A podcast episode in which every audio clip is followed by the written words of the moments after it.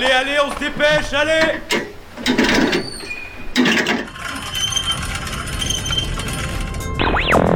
Vie étudiante et associative, c'est la grande voile. politique, société, Mais y a pas de voile, abruti. culture Immersion dans 10 secondes. et même du sport. Four forward. Tout le monde est à son poste? Du lundi au jeudi, le sous-marin, la quasi quotidienne d'infos de Radio Campus Angers. Bonsoir à tous, il est 18h et vous êtes branchés sur Radio Campus Angers et nous montons à bord du sous-marin pour une petite heure.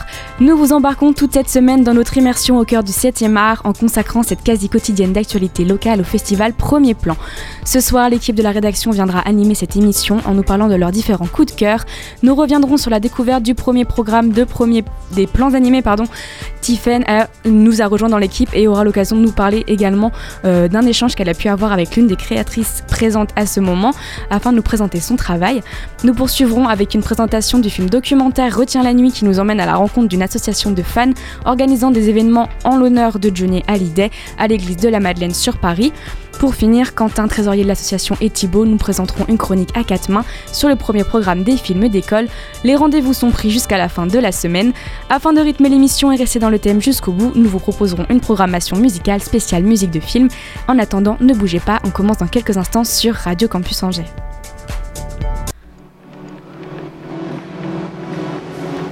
Cette semaine, le sous-marin vous emmène en immersion dans le monde du 7e art avec le festival Premier Plan d'Angers.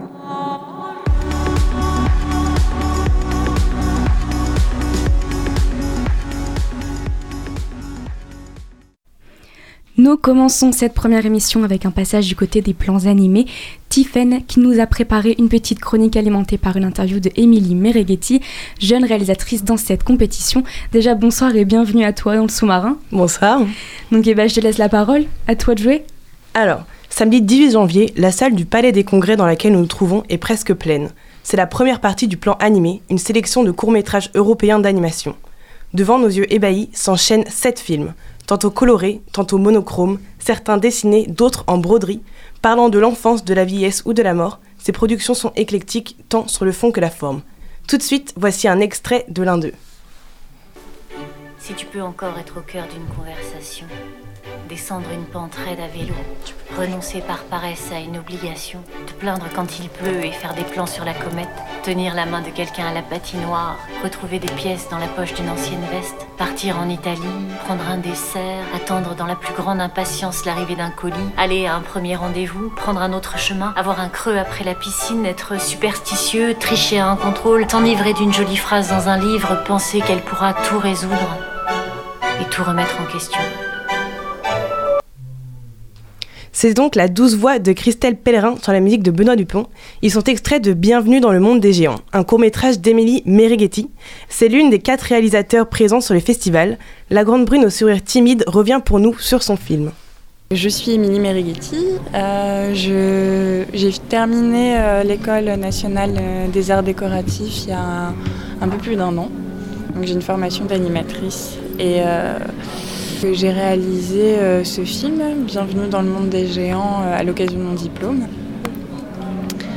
Euh, voilà, c'est le film de, qui parle de Xavier, qui est un acrobate à la corde lisse qui, en fait, suite à une chute à la corde, va se retrouver chez son père en convalescence. Et on le retrouve un peu désabusé, sans espoir. Et chez, chez son père, en fait, il va retrouver une lettre de sa mère qui lui est adressée et qui va lui permettre en fait, de, de retrouver espoir, de se raccrocher à la vie, comme on se raccroche à une corde. Voilà. Qu'est-ce que tu as utilisé comme technique du coup de, de- c'est du dessin mais c'est quoi comme type de dessin? Elle est très compliquée à expliquer, même pour les gens en animation. je fais, en général, je le présente avec des croquis, des schémas, tout ça, parce que c'est une espèce de. En en fait, j'ai eu beaucoup de, de mal à trouver une image qui me convenait. Euh, D'ailleurs, je ne sais pas si elle me convient aujourd'hui, euh, maintenant, avec un an de recul.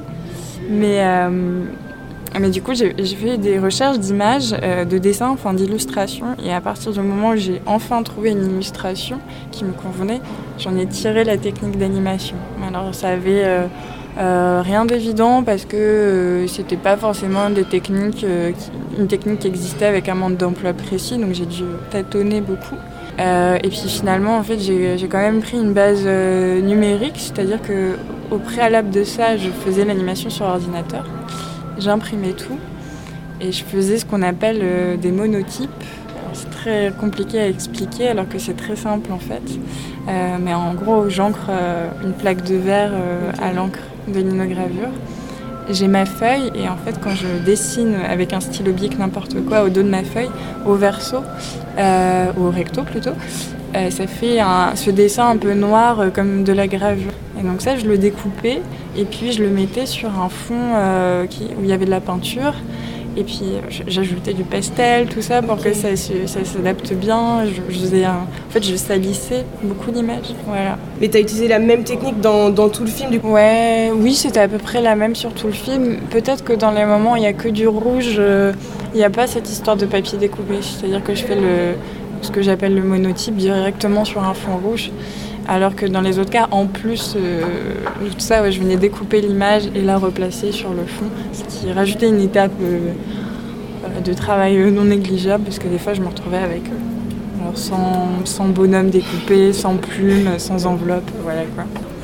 J'aimais beaucoup ton film, personnellement, et je trouvais ça assez intéressant qu'il y a l'idée du conte et l'idée de, de l'enfance, mais au final, c'est pas forcément un, un film pour enfants, c'est ce que tu disais.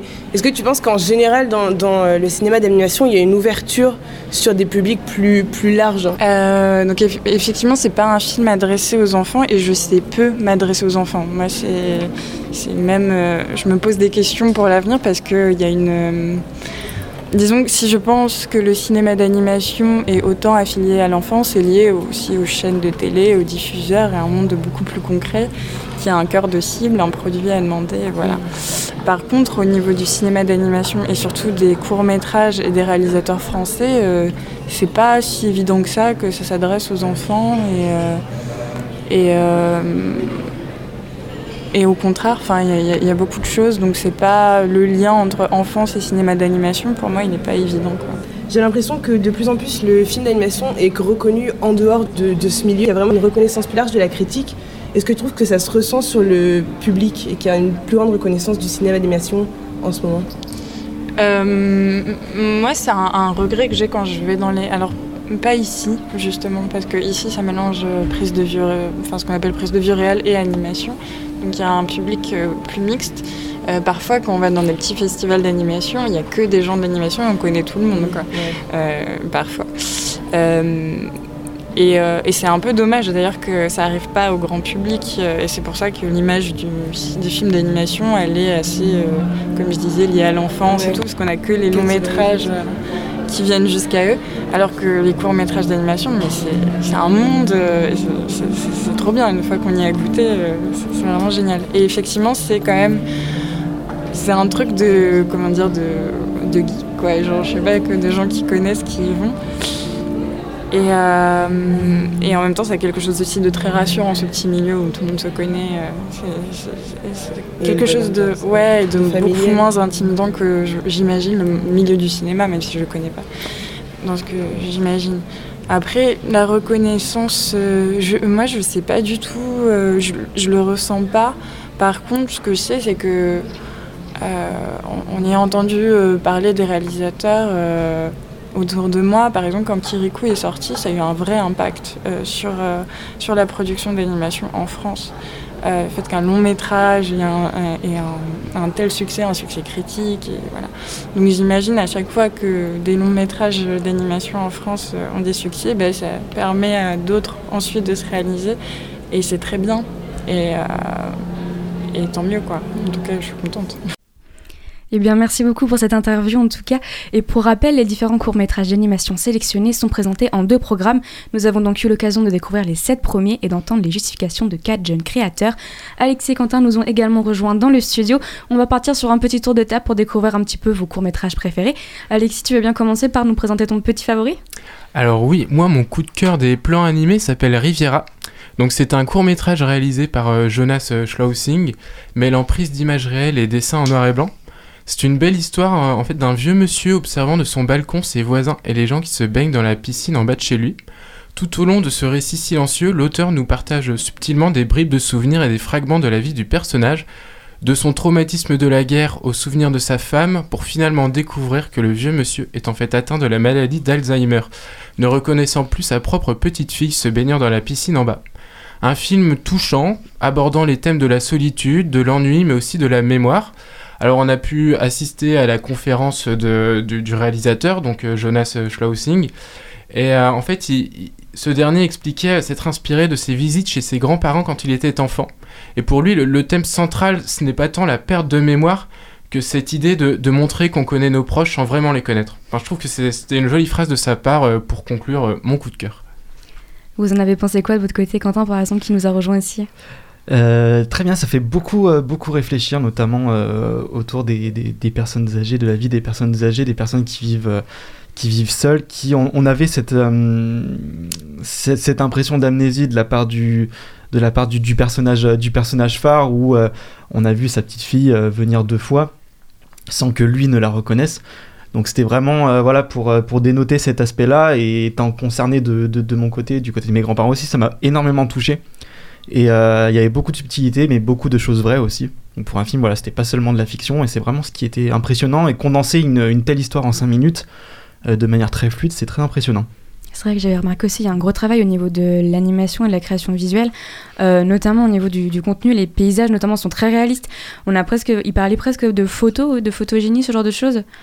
En fait, oui, c'est un peu ça, mais on peut voir qu'il y, a- il y a des plans qui sont, qui sont des photos, en fait, qui sont des photos incorporées. euh, Un lampadaire, Euh, notamment. un lampadaire Ouais. notamment et aussi euh, avec des re- les reflets d'une sorte de forêt dans la piscine et il utilise beaucoup de techniques un peu différentes de dessin suivant les personnages et après il nous a expliqué honnêtement que c'était aussi par un, un souci de, de gain de temps donc euh, c'est une technique qui lui a permis de, de- bah, voilà de- dans une production de film d'animation enfin de court métrage il y a un timing serré et ça lui permet un peu c'est une petite astuce pour gagner du temps sur certains personnages mais ça rend un effet très beau à l'écran en fait Il y a un côté très attendrissant aussi du côté que les personnages sont peut-être un petit peu burlesques de temps en temps. Il y avait ce côté réaliste, mais je, moi je voyais ça un petit peu aussi comme un côté cartoon.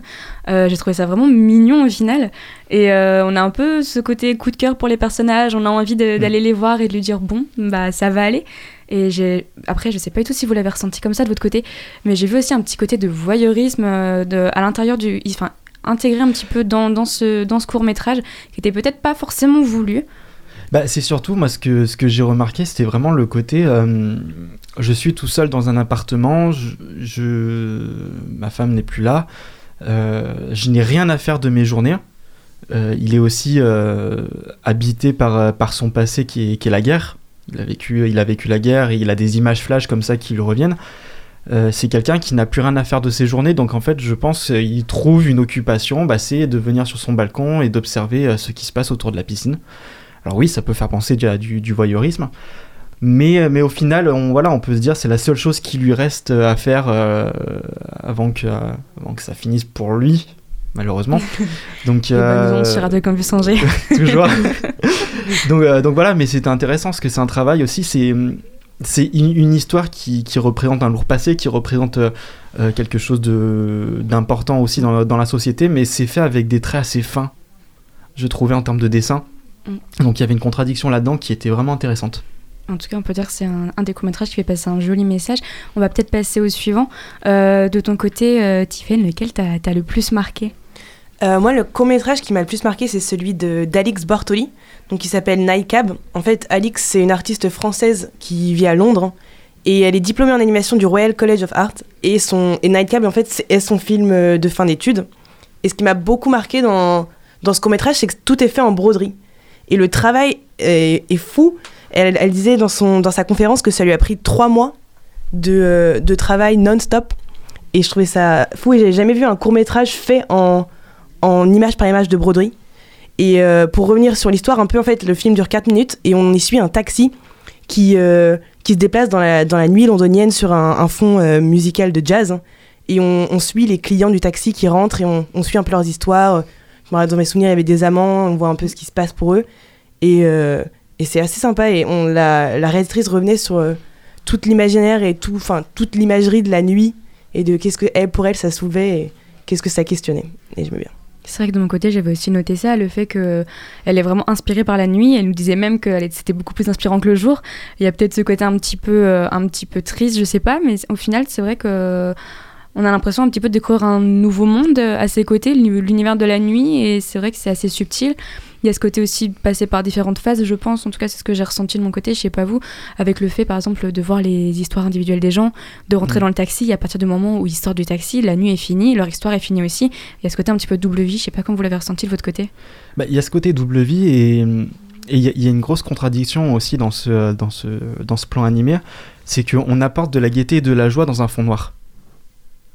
Donc en fait, c'est finalement, c'est la, lumière de tout, de tout ce qui peut se passer dans une nuit dans un plan qui, qui, au fond est complètement noir et c'est ça qui est intéressant parce que ça fait encore plus ressortir les choses et euh, il y a un fil conducteur entre, euh, entre les différents plans comme si on se baladait dans une, dans une rue euh, sombre et que à, chaque, à chaque coin de rue bah, finalement on découvrait une activité. Je rebondis sur le côté de balader, ça fait aussi penser au final au geste de la broderie. On part peut-être un peu loin, mais c'est vrai qu'il y a un côté très artistique et très fin. Je, pense que vous l'avez peut-être ressenti aussi. Ouais, je suis d'accord aussi. elle, elle, enfin, pour revenir sur la nuit aussi, elle disait qu'elle avait justement choisi des couleurs très, euh, qui se contrastent beaucoup pour faire ressortir ça, et qu'à côté, la, journée, elle, le trouvait fade, et elle l'avait fait de couleurs plus fades. Et ben, en tout cas, je pense que c'est aussi très intéressant d'aller découvrir le travail qu'elle a pu faire. Et, euh, je pense que Quentin aussi, on va pouvoir te laisser euh, nous présenter ton, le dernier court métrage animé qu'on a pu découvrir avec les, réalisateurs présents. Pardon. Ouais, effectivement. Donc, euh, celui que j'ai choisi, celui qui m'a marqué, c'est Tête de Linotte. Euh, c'est comme ça qu'il s'appelle. Il a été réalisé par le jeune Gaspard Chabot.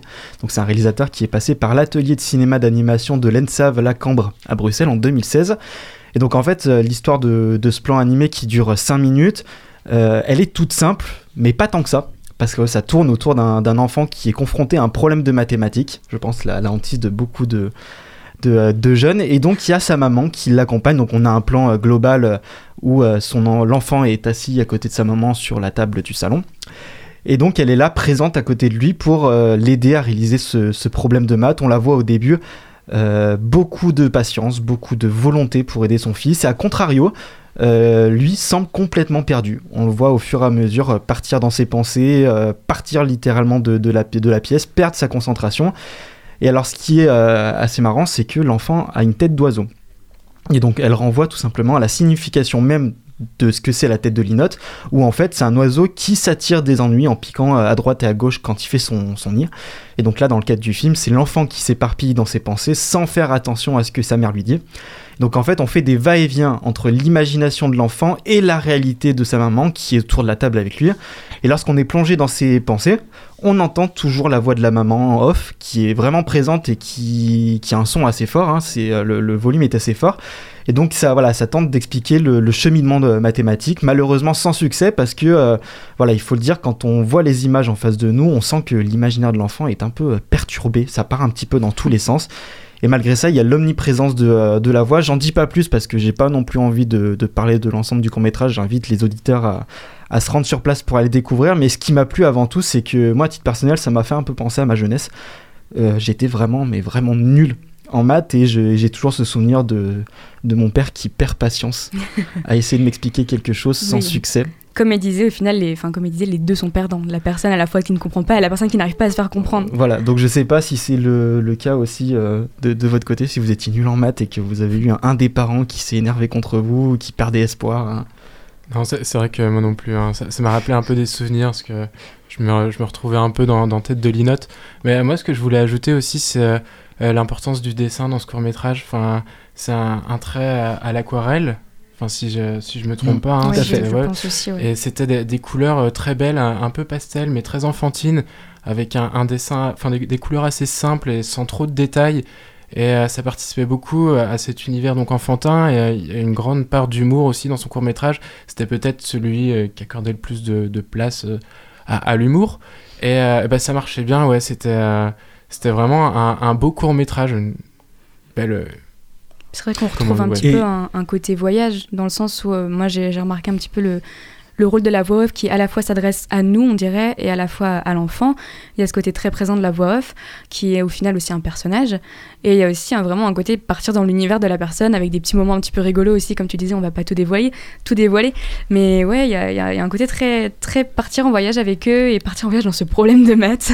Et puis, c'est surtout ça, c'est que en fait, on, on assiste à un, un court métrage de 5 minutes, on, euh, je peux dire le mot, on déguste ce, ce court métrage, mais en fait, on, on est tellement pris dedans qu'on réfléchit nous-mêmes à la solution mathématique. C'est-à-dire qu'on on essaye pendant le court métrage de faire le calcul. Et en fait, on n'y arrive pas non plus parce que ça part un peu dans tous les sens. J'avoue, j'ai pas trop fait le calcul euh, pendant le court métrage, mais euh, j'ai été assez touchée par celui-ci aussi, que je trouvais la relation entre euh, du coup l'enfant et la mère était très belle. Mm. Je trouvais et leurs deux personnages étaient tout à fait opposés et je trouvais que ça marchait bien à l'écran. C'était plein de tendresse. Enfin, c'était Mm, presque euh, c'est ce qui ressortait. Mais c'était un peu le, le, le côté euh, protection maternelle, finalement. Il y avait vraiment ce côté-là. Et c'est vrai que dans des registres totalement différents, il y avait aussi d'autres premiers programmes qu'on a pu découvrir, mais sur lesquels on n'avait pas eu de réalisateurs, donc on a quand même voulu donner un petit mot. Il y a notamment The End de Mateusz Jarmulski, désolé pour la prononciation, qui nous emmène au final dans l'univers d'un jeune garçon qui passe l'été dans un village du nord-est de la Pologne et se projette dans l'est américain, rêvant d'aventure avec son arc dans une main et son magnétophone dans l'autre. On a aussi, encore pire niveau prononciation, désolé, du Zizka de Barbara Rupik, qui nous plonge dans l'univers, cette de la putréfaction, donc rien à voir avec ce qu'on a pu voir avant. Et on, au final, on est en train de errer aux côtés d'une âme humaine curieuse, dans un court métrage un poil dérangeant, mais bluffant artistiquement parlant, on peut le dire. Et il y a aussi également Black Sheep Boy, dans un registre totalement différent de James Small, nous emmenant en voyage dans un univers très particulier aux côtés d'un petit personnage en quête du bonheur. Dans tous les cas, n'hésitez pas à aller découvrir ces plans animés. Ils seront diffusés pour la dernière fois ce soir à 19h45 au Centre des Congrès. Concernant le deuxième programme, il sera à découvrir demain à 14h au Centre des Congrès également. Et une séance de rattrapage sera proposée mercredi dans la soirée. Et ne bougez pas, nous revenons dans quelques instants avec une interview, un débriefing sur le film documentaire Retiens la nuit. En attendant, je laisse Stephen nous présenter la première musique de la soirée. C'est donc Playground Love de R qui est dans The Virgin Suicides.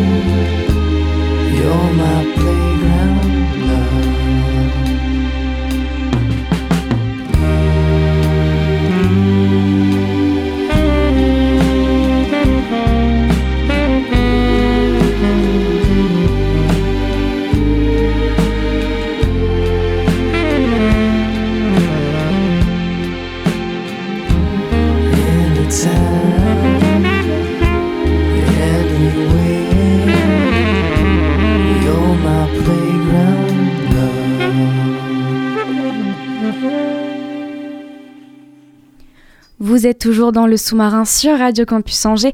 Nous sommes allés ce week-end découvrir le film documentaire Retiens la nuit.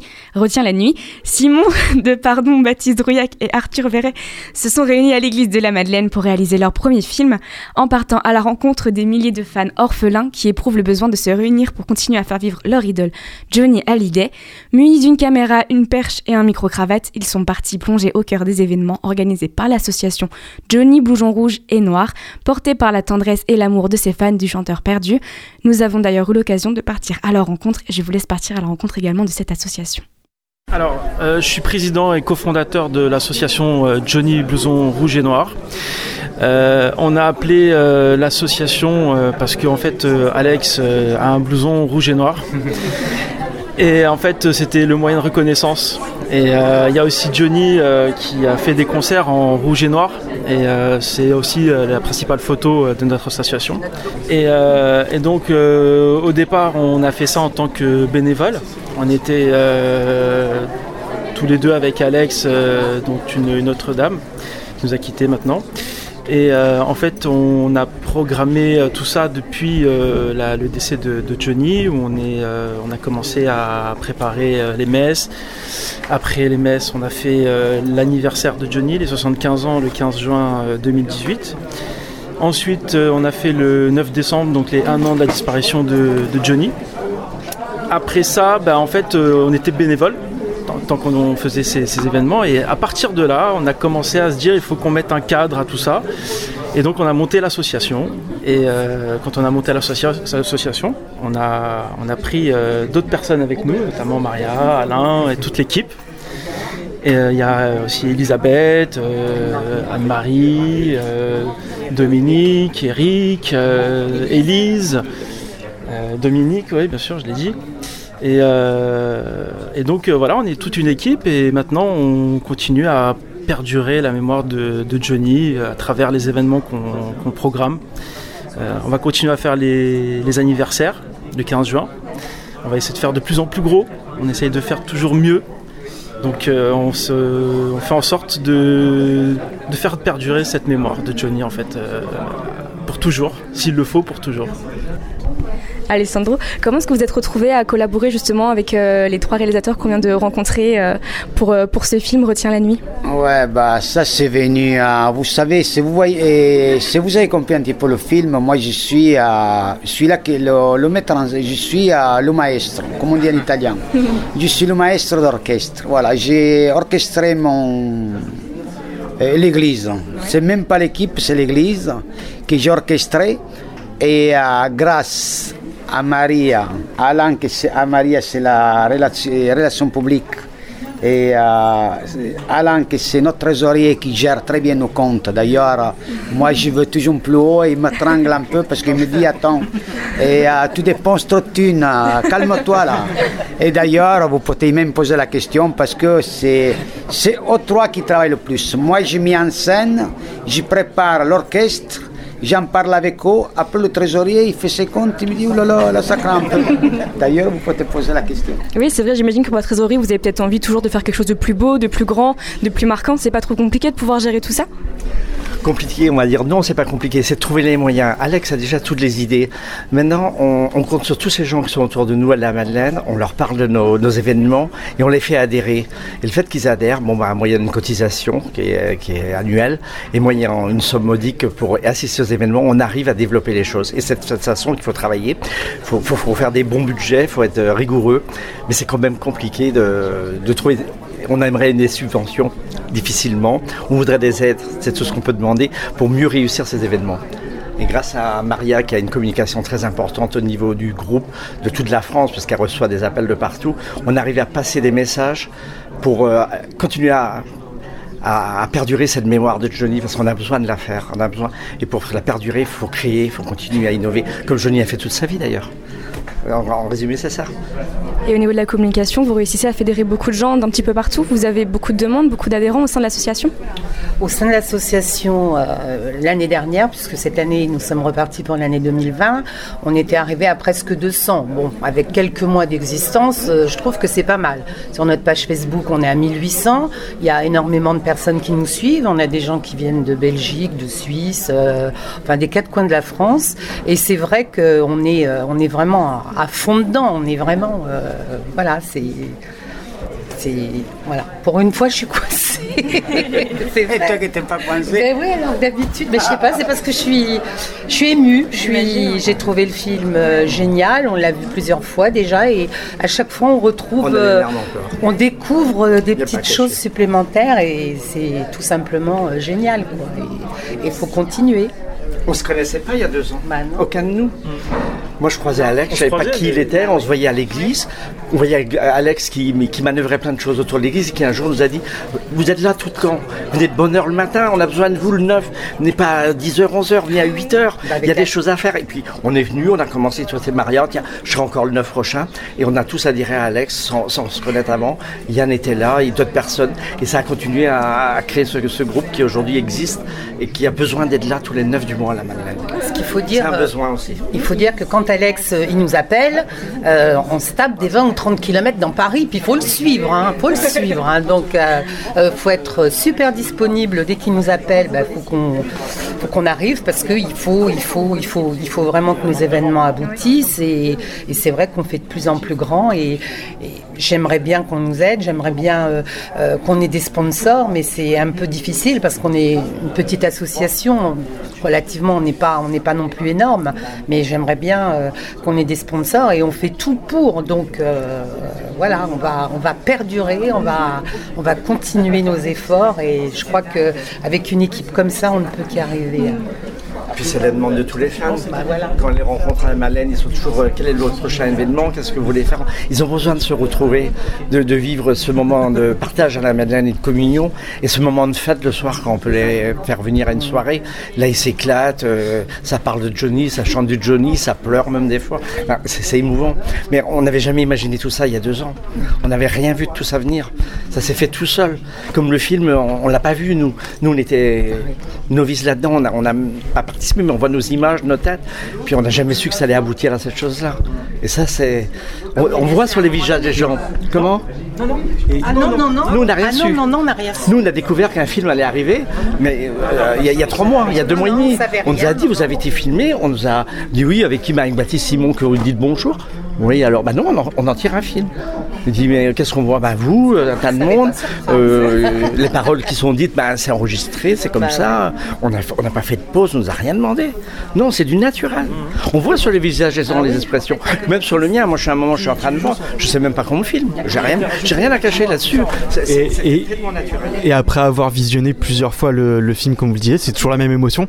On l'a- on l'a vu hier. Hier, euh, j'avais- j'ai ressenti des émotions, mais alors aujourd'hui, j'ai eu les larmes. Je disais hier à Maria, je sais pas.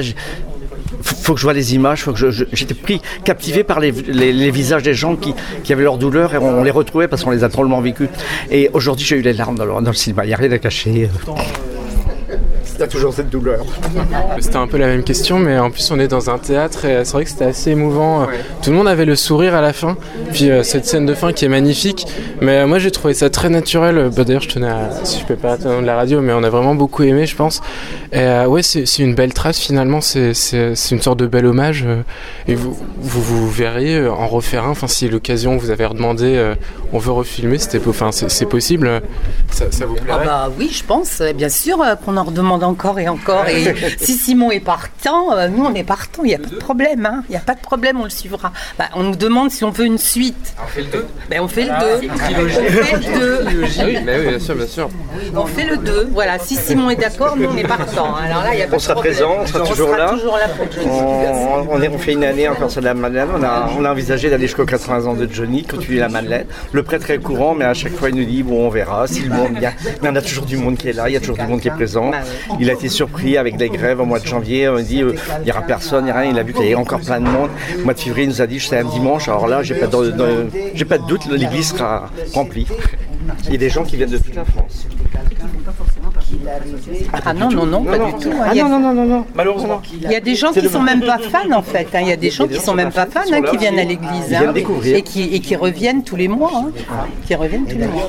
C'est un dieu finalement. Ah oui, c'est notre Dieu. Euh, C'est notre Dieu. au- au- au- Au-delà des fans, au-delà de. Et il nous le dit le père Aurès, si vous avez un dieu, mais Johnny n'est pas Dieu. C'est- ce que je dis, ce que dit le père Jaffré en fait dans le film justement, c'est que euh, il faut pas oublier que en fait euh, il est pas fan, il est euh, respectueux admiratif en fait du, parcours en fait de, de Johnny. Et que justement ce qui m'expliquait le, père Jaffré parce qu'on a eu l'occasion de souvent de parler ensemble en voiture euh, pour aller à Langoélan par exemple pour le festival euh, il m'expliquait qu'en fait Johnny était là pour ramener les âmes perdues euh, qui avaient besoin de, revenir à Dieu justement et que les gens eux-mêmes en, en- entre guillemets en adorant Johnny qui n'est pas un dieu euh, fait ramener justement ces gens-là à l'église euh, qui ne seraient certainement jamais revenus à l'église sans Johnny.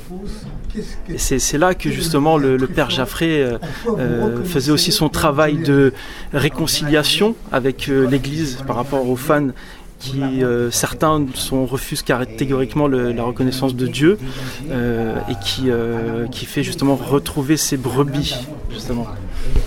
Et euh, justem- justement, je me demandais par rapport à, cette position de fan, c'est vrai qu'on entend parfois des gens avec un petit peu un côté nég- négatif du côté fanatique, admiratif, etc. Est-ce que vous trouvez que le. Enfin, de mon côté, je trouve que le documentaire a été très bien représenté, en tout cas, ça, ça montre une belle image de vous et des gens qui peuvent avoir une admiration particulière ou précise pour, pour un artiste ou autre. Est-ce que vous trouvez que c'est bien représenté en tant que personnages qui sont au cœur de, de, de ce documentaire, de ce, de ce film? Est-ce que vous trouvez que vous êtes valorisé comme il faut et que ça montre bien un petit peu l'ambiance, etc., qu'il peut y avoir? Ah oui, tout à fait. Oui, oui, oui, bien sûr. retrace très bien. C'est vraiment Les visages ça, le montrent ouais. de même. Les douleurs, euh, la souffrance. euh, non, non, non, ça reflète bien les choses réelles de, de ce que nous, nous avons vécu pendant deux années et qui euh, perdure. Ça, non, non, ça reprend bien les, les termes que vous avez dit. Non, non, il n'y a, a rien à dire de ce côté-là. Euh, Je pense que toutes les images du film le montrent bien. Que ce soit à travers la grille avant que les gens arrivent, au moment où ils rentrent dans l'église, au moment où où ils regardent ces photos, parce qu'en fin de compte, on met ces photos, ils ont besoin de les voir, de les toucher, ils les ont chez eux. Mais pourquoi la Madeleine euh, avoir ce besoin d'apporter des fleurs? Ils le font régulièrement. Euh, ils déposent une fleur sur l'autel euh, de Johnny, comme si c'était la tombe des parents. Enfin bref, il faut voir les cahiers de condoléances. On a fait plus de 100 cahiers de condoléances. Ils, ils déposent tout, tout leur malheur à travers Johnny sur ce cahier. En des fois, en demandant à Johnny, comme si c'était un saint ou un dieu, de, de les aider dans la vie. C'est très touchant, c'est très marquant. C'est- C'est impressionnant. J'ai juste une, une petite dernière question. Euh, bon, bien sûr, la, la musique est ultra présente dans, euh, dans ce documentaire. On voit aussi Jean-Baptiste Guégan, qui est euh, sosie vocal de, de Johnny Hallyday. Ça a fait pas mal polémique au tout début de, de- de sa venue sur scène, parce que voilà, ça représentait l'idole, euh, l'idole des fans.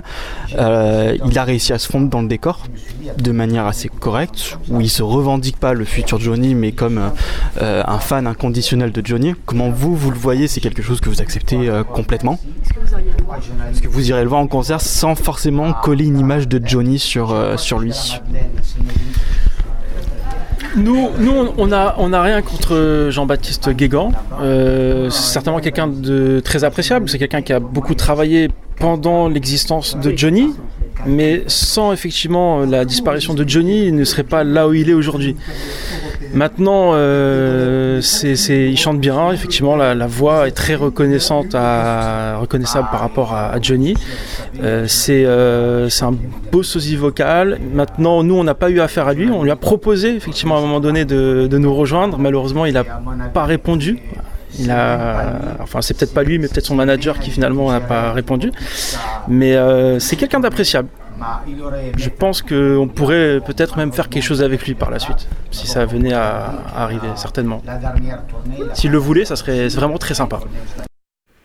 Et vous êtes toujours sur Radio Campus Angers. Après cette rencontre pleine de tendresse, nous voulions revenir un petit peu sur le documentaire en lui-même avant de passer à la suite.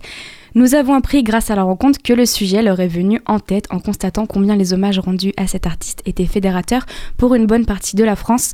Il y avait un certain côté shakespearien, un peu comme la mort d'un roi, avec le ressenti d'un monde ancien qui partait, guidé par une grande nostalgie et surtout beaucoup de tendresse. Leur volonté était de partir en immersion, se fondre dans la masse des divers journalistes, et ils ont notamment réussi avec brio grâce à Baptiste Douillac, se présentant à la fois comme un réalisateur du film, ou du documentaire. Car à vrai dire, on ne sait plus vraiment, puisqu'il incarne le rôle principal également d'un fan inconditionnel de Johnny, rêvant de lui rendre le plus beau des hommages.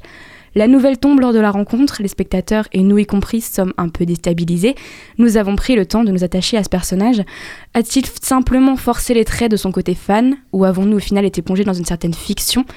La question reste en flottement et les réponses sont très floues.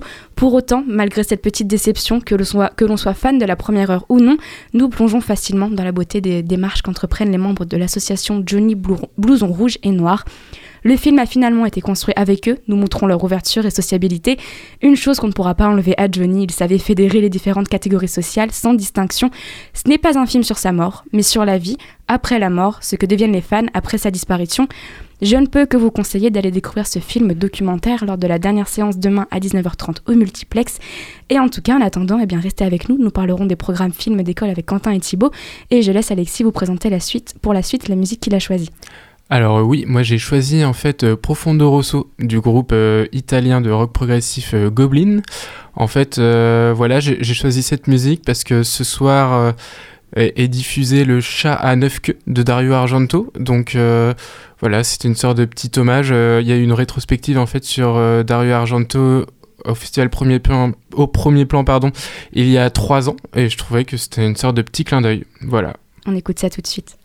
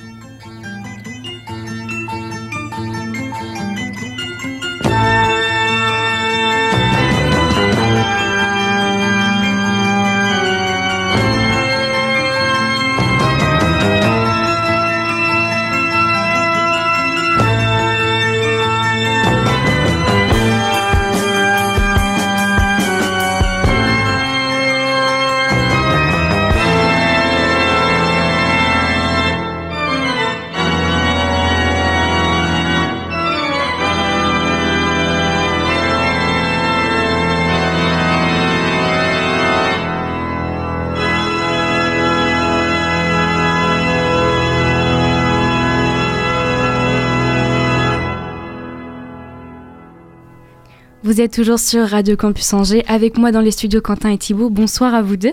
Bonsoir. Donc, vous venez nous présenter votre habituelle chronique sur les programmes films d'école et ben je vous laisse la parole.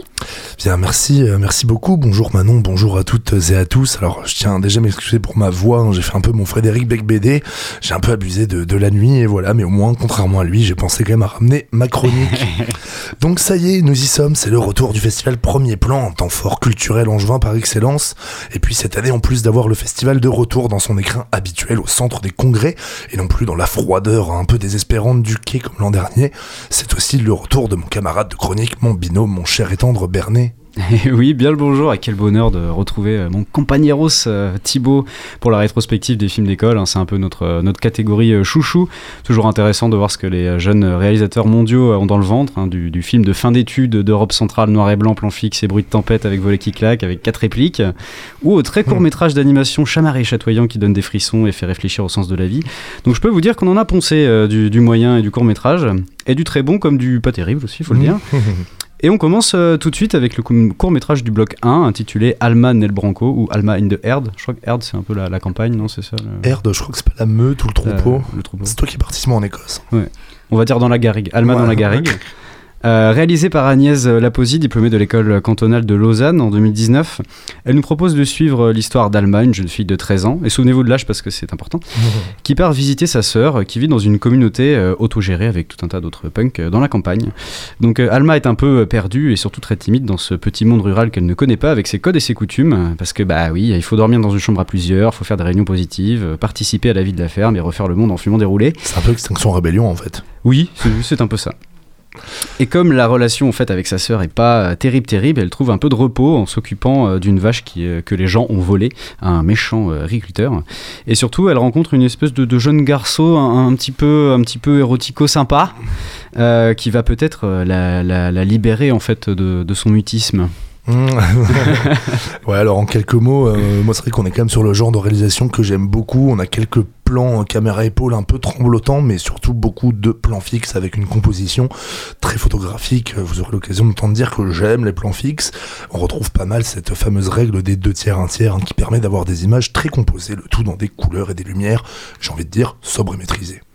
Oui, sobre et maîtrisé, certes. Après, je trouve quand même, c'est un petit peu brutal euh, au niveau de, la caméra, caméra au point. Ça peut être assez gênant, surtout quand tu marches dans la boue. a- ça, ça bouge quand même beaucoup. On a des plans qui sont assez serrés, donc on, étouffe en fait finalement, un peu comme la jeune fille euh, qui est euh, qui est perdue.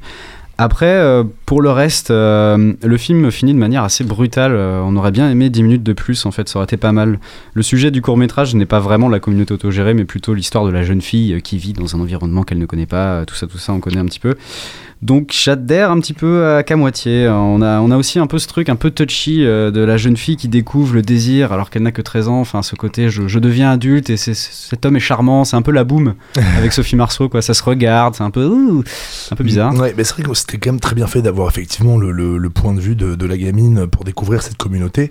Euh, par contre, et puis oui, bah, cette fin effectivement très abrupte, mais euh, bah.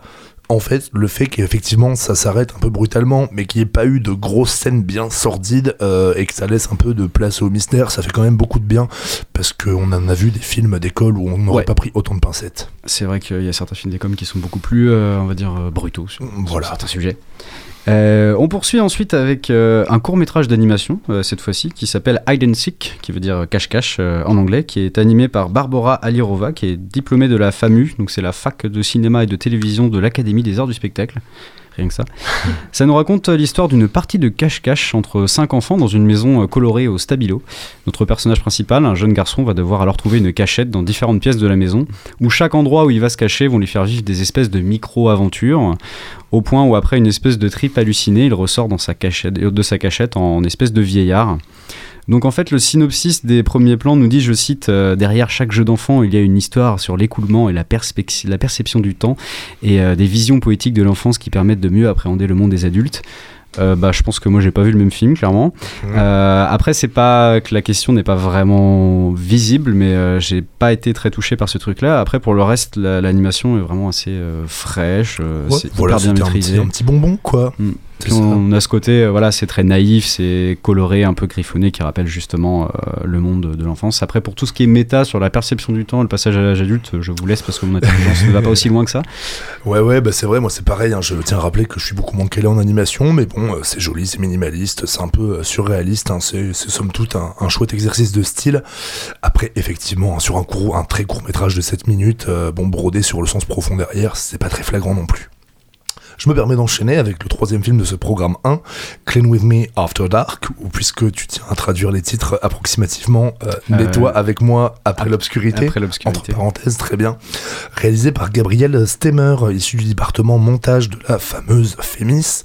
Et ce n'est pas un fait anodin, puisque ce court-métrage est en fait un enchaînement d'extraits de vidéos YouTube de chaînes euh, très populaires de femmes qui font le ménage chez elles, mais aussi par la suite de stories Instagram et d'un petit voyage via Google Maps. Euh, moi, c'était mon petit coup de cœur. Je pense que Ah oui, euh, clairement, un gros coup de cœur. et alors déjà, on y découvre une espèce de sous-ramification obscure de YouTube avec ces vidéos de, de, de femmes qui font le ménage chez elles. Alors un peu, je sais pas, comme des vidéos d'unboxing ou comme de la SMR, quoi, mais vraiment, moi je connaissais pas. Et en fait, avec cette accumulation de tranches de vie de Desperate Housewives du fin fond des États-Unis, qui même si elles expliquent être heureuses et qu'elles te rappellent qu'elles se font plus d'argent que si elles avaient un doctorat, eh ben c'est un peu triste et un peu perturbant quand même. Alors en soi, ça pourrait déjà suffire en tant que message en soi. Mais au-delà de ça, euh, ça renvoie aussi au fait que, tu reviendras un peu dessus, je crois après, ces femmes subissent vraiment de, de plein fouet la, la violence euh, bah, du patriarcat. Et puis ça nous renvoie aussi un peu à notre côté voyeur à nous, parce que vous, je sais pas, mais moi justement, ça m'arrive des fois. Je traîne sur Facebook, je tombe sur un commentaire de quelqu'un euh, complètement aléatoire, puis je vais voir son profil, puis je vais voir les profils de ses amis, puis les profils de profil, puis des fois je me retrouve dans des bleds, des machins aux États-Unis, aux Philippines, puis j'aime bien aller effectivement sur Google Maps, voir un peu à quoi ça ressemble. Donc voilà, c'est vraiment une grille de lecture assez complexe. Ouais, on a aussi une, autre lecture qui peut être assez euh, étrange. En fait, c'est de voir aussi des femmes qui s'enferment dans le ménage euh, de manière très euh, vénère. Parce qu'en fait, elles sont toutes devenues, elles sont toutes dépressives puisqu'elles ont un Insta en fait où elles parlent de dépression et en fait elles se gavent aussi en fait de messages positifs. Vous savez les messages positifs qu'on voit sur Instagram avec des petits bouquets de fleurs, genre la, la vie c'est dur mais ça ira mieux demain. et en fait, elles sont très dans ce délire là de Tous les intérieurs sont hyper aseptisés, il y a Ouais, ces trucs ouais, de déco en mode l'amour, casa euh, merci, ou le voilà, euh, euh, thankful. euh. un peu notre société d'aujourd'hui qui nous force à être heureux et qu'il faut toujours courir. euh, voilà, donc elles sont vraiment extrêmement euh, fatiguées. Et euh, alors qu'au final, ce sont en fait des femmes qui, pour la plupart, sont, filles de sont femmes de militaires. Elles ont rencontré leur gars à notamment, ouais. 18 ans au lycée. Elles se sont mariées, elles ont eu des enfants. Elles habitent dans un autre état que l'état de leur famille, donc elles ne sortent pas. Elles ne voient, euh, elles voient personne. Elles s'occupent de leurs enfants. Donc en fait, on a, un- on a un truc qui est, qui est hyper triste, hyper touchant et mélangé avec tout ce côté un peu, voilà, YouTube, euh, perfection et, euh, et compagnie. Quoi. On essaiera de, on essaiera de, de capter euh, la réelle, voir si on peut en parler avec. Et pour finir, donc sur cette première séance de film d'école en compétition, Oman Anna, qu'on pourrait traduire par Omek Anna. ah peut-être. Ah, ouais. Oman, oui, oui, j'ai fait un peu d'allemand. Bref, court-métrage allemand d'Alex Negré, étudiant euh, en tant que scénariste et réalisateur au sein de la Hochschule für Fernsehen und Film München. Ouais, ouais, je suis désolé. Chapeau. Ouais, ça remonte à loin, la LV1. On suit dans ce court-métrage Anna, jeune mère divorcée, qui après une nuit agitée en club a un peu zappé qu'elle avait la garde de son gamin pour le week-end et doit l'emmener euh, à son travail. Voilà, on est donc euh, dans un film très naturaliste, un peu comme le premier court-métrage, mais avec une réalisation qui m'a quand même moins marqué. Oui, c'est vrai. Là, après, euh, pour ce qui est euh, caméra et compagnie, on est sur des plans assez euh, classiques. Pour ma part, on est plutôt dans ce que j'appelle le film du quotidien. C'est toujours un peu délicat parce qu'on voit des, des personnages qui vivent un peu leur vie sans qu'il se passe vraiment quelque chose. Et puis, en fait, au fur et à mesure de l'histoire, on comprend que toutes les interactions que cette jeune maman a avec des hommes sont que des interactions avec des mecs relous. C'est que ça commence avec euh, une sortie de boîte où euh, le gars lui dit ah tu veux pas venir euh, chez moi? Non. Ensuite c'est son mari divorcé qui essaye de dire est-ce que entre nous? Non c'est chiant. Son collègue de boulot tu veux prendre un verre? Non. et c'est vrai qu'à la fin on est là genre bah le titre ça pourrait être genre foutez-moi la paix vous êtes chiant quoi. C'est un peu ça quoi.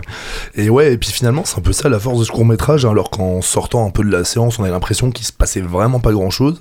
En en rediscutant, en voyant cette espèce de, d'enchaînement de micro-rencontres et de petits riens, où c'est pas frontalement malaisant, mais on voit bien quand même que, bah ouais, que, que, que Bah, c'est relou. que c'est relou, exactement. relou, complètement relou. Et puis ben voilà, hein, moi euh, personnellement, un bilan plutôt positif hein, pour cette première séance. On a quand même connu des choses bien plus lentes dans la durée ressentie bien et plus bien difficile, hein. plus euh, sordides aussi.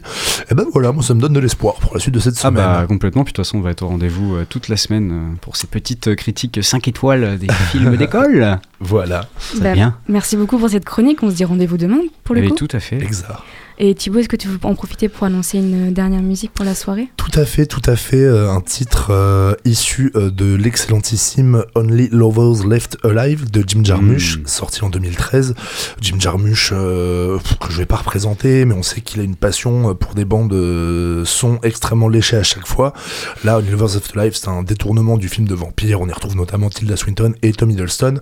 Et en deux mots, euh, la bande son avait été composée pas mal par euh, Jim Jarmusch avec son pote Joseph Van Wissem. Il y a quand même quelques tracks euh, qu'il y a eu d'extérieur, et notamment un morceau de Yasmine Hamdan, une artiste libanaise que j'adore depuis très longtemps, qui fait une apparition en live à la fin du film pour jouer ce morceau, et c'est donc Hal, tiré de l'album Yanas, euh, sorti en 2012 de Yasmine Hamdan. أهواك وين مر يوم من غير رؤياك أنساك. وش معنى المرة دي أسلاك. الشوق يحرك الحنين وين القلب الليل يطول والنهار يعدي بقلب الشوق يحرك الحنين ومن القلب الليل يطول والنهار يعدي بقلب يا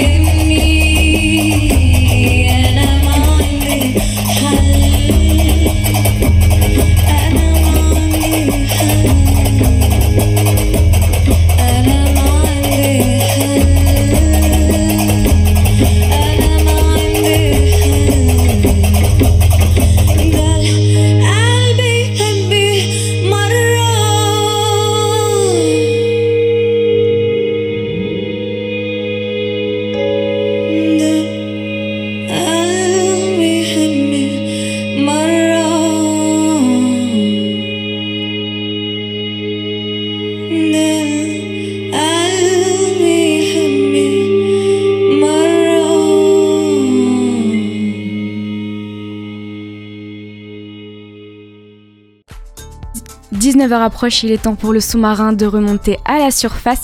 Vous pourrez comme d'habitude retrouver cette émission en podcast sur notre site radiocampusangers.com dans la rubrique Le sous-marin.